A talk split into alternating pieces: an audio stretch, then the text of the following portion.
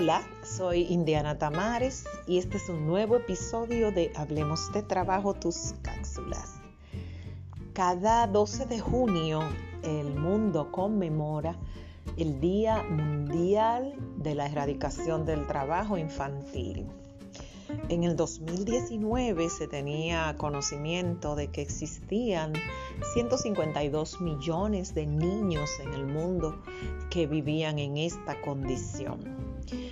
Se espera que con la afectación de la pandemia, 48 millones de nuevos niños puedan pasar a ser trabajadores.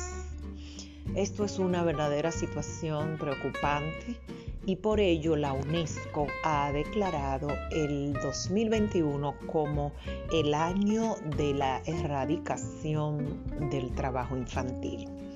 En la República Dominicana no tenemos estadísticas frescas ni confiables sobre cuál es la situación de nuestra niñez.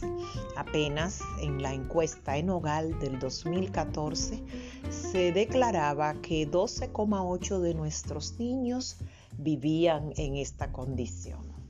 Es una situación que preocupa a todos los organismos internacionales, pero a nosotros no sé. La verdad que no sé. ¿Y tú? ¿Sabes algo de trabajo infantil? Desde tu empresa, desde tu puesto de trabajo, ¿estás haciendo algo para combatirlo?